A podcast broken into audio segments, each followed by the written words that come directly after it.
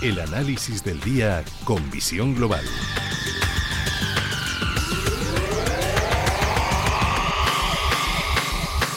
Y saludamos a José Antonio Madrigal, director general de Ureques. Muy buenas tardes, José Antonio. ¿Qué tal? Buenas tardes, Gemma.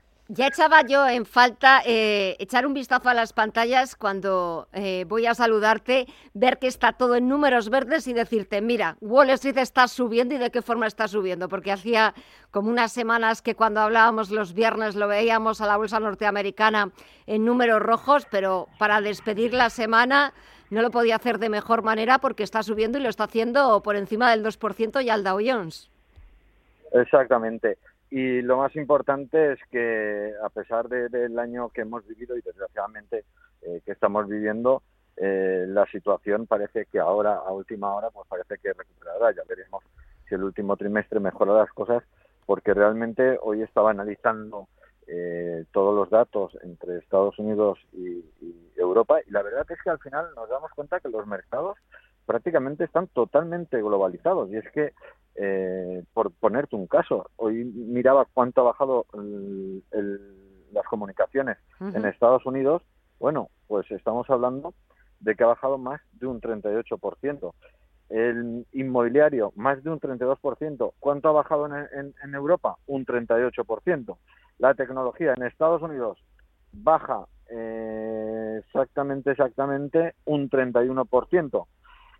¿Y qué es lo que más ha subido? Bueno, pues como todos sabemos, en Europa la energía un 32% y más de un 50% en Estados Unidos. Es decir, que no creamos que solo ha subido la energía aquí en Europa, porque realmente eh, nos encontramos en una situación similar también en Estados Unidos. Pensamos que culpamos ¿no? a la guerra por los precios de la energía y realmente es algo que en Estados Unidos eh, lo que le ha hecho evidentemente es vender mucha más energía, vender mucho más eh, de, de, las cosas que necesitamos, ha podido exportar mucho más y todo ello pues ha conllevado a que, a que los mercados americanos hayan subido en este caso más de un 20% eh, que el mercado europeo. Y si hablamos de cosas de que necesitamos, de esos valores que están en máximos por los que siempre apuesta Eureques eh, y valores asociados a compañías de las que siempre estamos utilizando, utilizamos más Netflix que Tesla, ¿no? Lo digo sobre todo porque esta semana hemos conocido los resultados de una y de otra y han sido como la cara y la cruz. Ya, exactamente. Es que al final eh, resulta que, ah, mira, a mí, por ejemplo, una de las cosas que me ocurre es que no me gusta invertir en el mercado de, vehículos normales. ¿Por qué? Pues porque pienso que la mayoría de las empresas de coches eh, están eh, en, pérdidas, se aprovechan de los estados, se aprovechan de las autonomías para decir, oye, es que si no me dais trabajo, pues tiro a 10.000 a la calle. Y sin embargo, luego tiene una financiera al lado que con 10 empleados la financiera es capaz de ser muy, muy rentable y, y está ocurriendo en, en todas las compañías de coches que podemos verlo. El hecho de comprar hoy un coche al contado es 2.000, 3.000 euros más caro que comprar un coche en, en, modo eh, eh, a cuotas. Es decir, que, que es el mundo al revés, pero claro, ¿qué han hecho las compañías?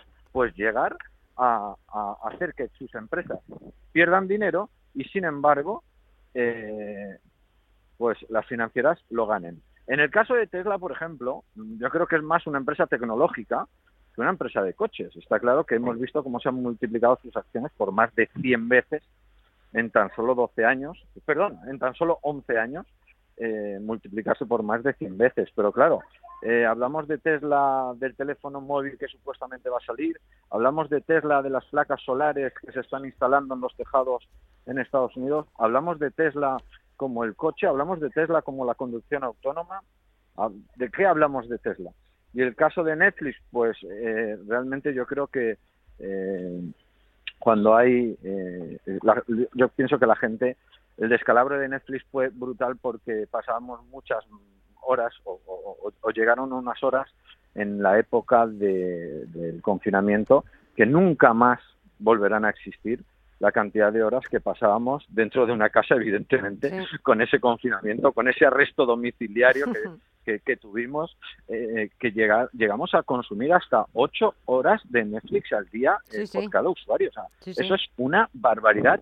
Y siento decir que ojalá esto no vuelva a ocurrir nunca eh, me sabe mal por, los inversores de Netflix. Netflix es una compañía que subió mucho en su momento, que llegó en, el confinamiento a, la época dorada, a que sus acciones se multiplicaran de forma descomunal y que, sin embargo, ahora pues no es una acción que está en máximos históricos y tampoco es una acción en la que nosotros desde Eurex invertiríamos. Vuelvo a lo mismo, creo que todo llega a su momento y que el momento de Netflix eh, fue pues cuando cambió el tema de ver una película alquilándola en un videoclub o comprando un DVD, al hecho de poder verla por online y ser una novedad, eh, como lo fue, pues, eh, eh, pues eso, hace 20 años, ahora mm, Netflix pues ya no es ninguna sorpresa, sí que es cierto que tiene muchas grandes producciones, series realmente muy potentes, pero que se olvide de que volvamos a ese visionado de 8 horas por usuario al día. Y nuestras compañías eh, de, aguas de las que hablamos la semana pasada, ¿qué tal les está yendo?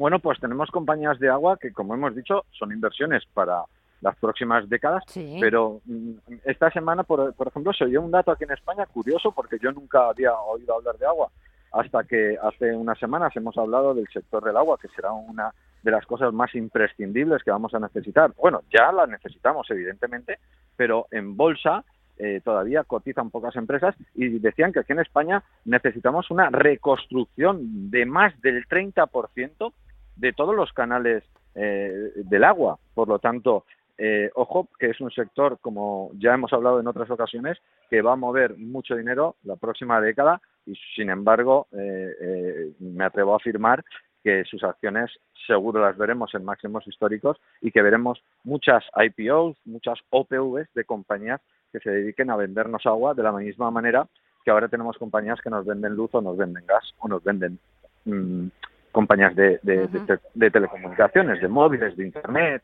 Bueno, pues en el futuro eh, vamos a ver esto eh, con el tema del agua. Es un futuro a largo plazo, desde luego, pero es un futuro que ojalá eh, podamos contarlo y vivirlo. Seguro, seguro que sí, porque otras cosas, pues antes hablabas de Tesla eh, y su comportamiento en bolsa y qué, es realmente Tesla o quién está realmente detrás de Tesla, pero fíjate también todas las visiones que tenía Elon Musk que ha ido haciendo realidad, cuando también nadie daba eh, crédito a todas esas visiones o esas eh, transformaciones de la realidad, al final, pues también ya son una realidad, forman parte de nuestro día a día y ya casi nada ha dejado para, para el futuro. Así que seguro que sí, que seguiremos hablando del agua eh, y seguiremos hablando de muchísimos más sectores en los que hay que empezar a estar, a los que hay que empezar a echar el ojo, a echar el anzuelo, porque muchos de ellos seguro que son caballo ganador. José Antonio Madrigal, director general de Ureques, pues muchísimas gracias como siempre por estos minutitos. Disfruta del fin de semana. No sé si allí en Valencia estará lloviendo como aquí en Madrid, pero bueno, que lo disfrutes y hasta el próximo viernes. Aquí, en Valencia siempre, siempre, siempre hace buen tiempo. Ha sido un placer. Pues aquí en Madrid hasta hace unos días también hacía muy buen tiempo, pero ahora toca, toca lluvia. Disfruta, un beso, hasta pronto. Venga, Adiós. felices inversiones. Chao, chao, chao. chao.